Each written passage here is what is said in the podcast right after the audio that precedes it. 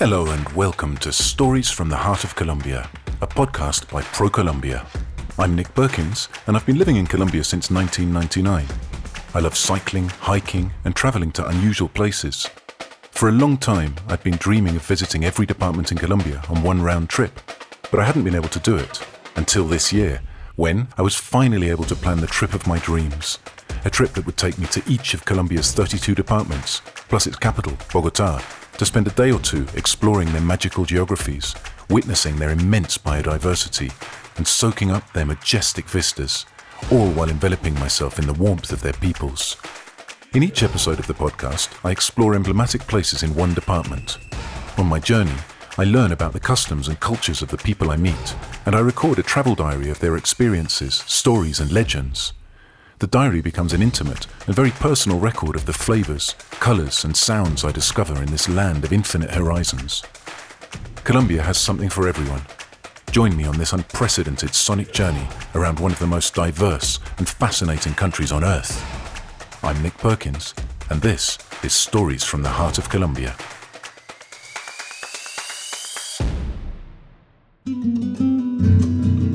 So I'm just about to arrive at the Termales de Santa Rosa de Cabal, the uh, thermal springs in a town called Santa Rosa de Cabal, which is in the department of Risaralda. Risaralda is in the coffee growing region of Colombia. It's one of Colombia's smallest departments, and I know very little about it. It's not somewhere I've traveled very much before. I've only been here once, and I'm really looking forward to meeting Freddie, my guide today, who's going to tell me a bit more about uh, the history of the department and, and especially, as is the nature of this podcast, his own personal history. And he's going to guide me up. We're going to go on a walk up from the commercial center of the thermal springs where people go and bathe, and there's a spa and all sorts of other things. Um, we're actually going to walk up through the forest to the source of the thermal springs. And he's going to explain a little bit to me about the local ecology, the particular nature of these thermal springs, and talk about his life and progress he's been able to make thanks to tourism. Ready? Hola. Hola. Nick, Mucho gusto. ¿Cómo ha estado? Bien, muchas gracias. ¿Cómo le fue? Bien, súper. ¿Sí? Ah, ok. Sí, sí. Pero bien, el recorrido estuvo bien, sin problema. Podemos ofrecer muchos servicios, mucho beneficio, mucho bienestar. Tenemos para ofrecerles cuatro piscinas de termal. So, Juan Carlos is telling me uh, a little bit about this particular thermal spring. He gets visitors from mostly from Colombia, but from all over the world as well. Usually, people come on a day trip, but if you do want to spend more than a day here, there's lodging and there are lots of hotels as well in the local area. There's a spa, so you can get uh, therapeutic massages and other spa treatments, and there are also all sorts of nature walks, like the one I'm going to do with Freddie a little bit later on.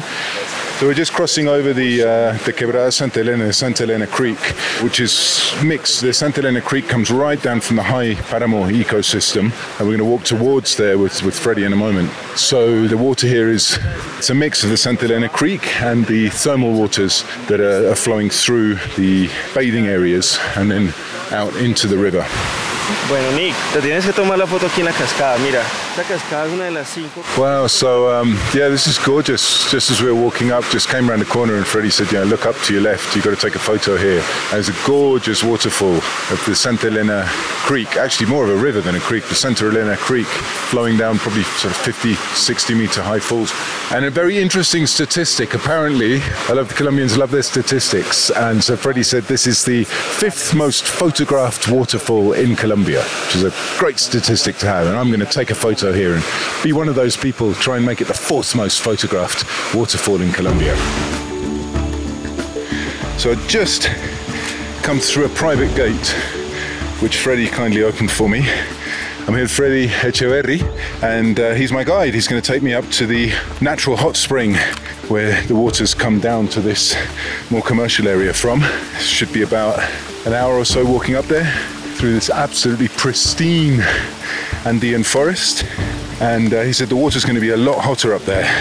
They've also made a sort of form of a Turkish bath where we can go and uh, clean our lungs out with some of the steam coming up off the much hotter waters closer up to the spring. Yo soy Santa Rosano, tengo 27 años, Mis padres son de aquí de Santa Rosa. So Freddie was just telling me a little bit about his life and the way that he became involved with these thermal springs. He studied environmental engineering, but he's been in contact with the thermal springs basically all of his life. And he was telling me that uh, before he graduated, he got a job here as an environmental coordinator, and he's been working here ever since. He's 27 now, so he's been working full time for uh, five years now. And more than just the hot springs themselves as a sort of spa destination, he's really interested um, in sharing the region's natural riches and historical riches. So where we're walking now is actually one of the ancient royal roads, they called them. These are really ancient indigenous pathways where the original inhabitants of these lands uh, would have first of all discovered the lands and then they used these pathways, they were communication routes between towns. So these are basically ancient pathways that have been used for thousands of years by people to travel, for trade, and uh, so we're walking up one of those into the forest, which is actually in the process of being recovered. Um, these are all private lands, and it's uh, a private initiative, an agreement between landowners, and uh, the forest is being replanted with its native species. So I'll check with Freddie what had happened, what came before the replanting.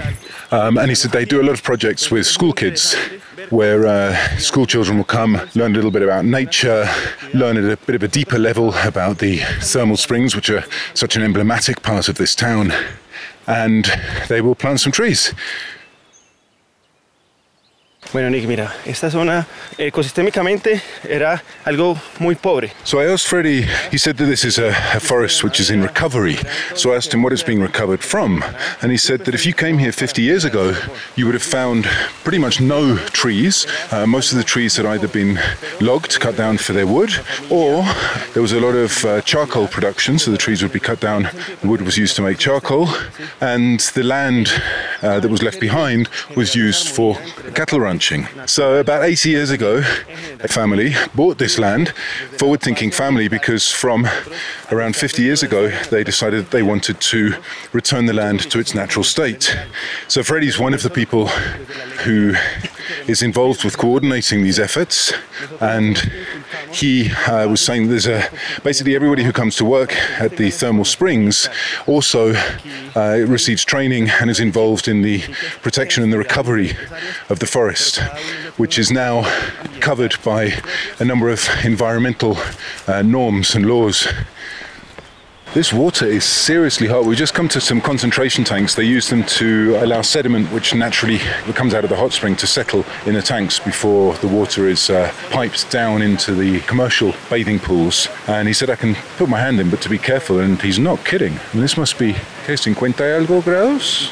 55 degrees centigrade this water. So we're still five minutes away, five minute uphill walk away from the spring, and the water here is 55 degrees. So uh, as we get up to the spring, he said the water is going to be somewhere between 57 and 62 degrees centigrade. It varies according to a number of environmental factors, not least of which is the amount of amount it's rained. So uh, the more it rains, the more groundwater uh, filters into the, the water coming out of the hot spring, and it cools it down.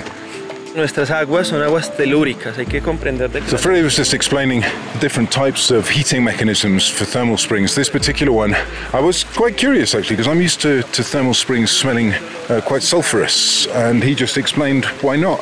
Because uh, he said the sulfurous smell is from when uh, the water's heated uh, by coming into contact with uh, with underground lava flows, whereas uh, these particular waters are telluric. So Freddie just cleared up for me that uh, the telluric flows it's basically water which has been heated by being in contact with rocks that are moving against each other, and that creates an enormous amount of heat and heats the water. But the water is never in contact uh, with lava, it's just in contact with rock, and therefore uh, it never acquires the mineral properties which give it uh, other thermal waters their sulfurous smell. But he did say the really interesting, or one of the really interesting things about Santa Rosa is that you can find both types of thermal springs. So uh, just a few kilometers away, as I was driving up to where I am now, there was a signpost for another thermal spring, and he said that one is magma heated, and therefore uh, it's one of the few places where you can, in one day, you can come and bathe in telluric thermal springs and in lava thermal springs. So you can get your, your mineral hit in the other ones, and you can come here, and this is more about relaxation. Lo que a mí desde la parte ambiental me parece en el tema de turismo es la cultura. Asked Freddie what tourism means to him, what benefits it's brought to his life, and what differences it's made in his life. And it was really interesting because his first response was, for me, it's a, it's a cultural phenomenon, it's a cultural exchange. And he said that he enjoys as a guide sharing his knowledge with tourists, but from every single trip he takes up and down this mountain, uh, he learns something from them as well. And it enriches his life as he thinks back on the conversations that he's had with people who've come here. And the other thing that he particularly enjoys about working on this site uh, is it's not just tourism about coming and bathing in a thermal spring. There's a, a really strong ecological, sustainable, low impact focus being built into everything that they do here. And that's also something which brings great value to Freddie's life. Risaralda is part of the Western Andean Colombian tourism region, a land of homemade meals, summer dresses, friendly neighbors, and therapeutic mountains.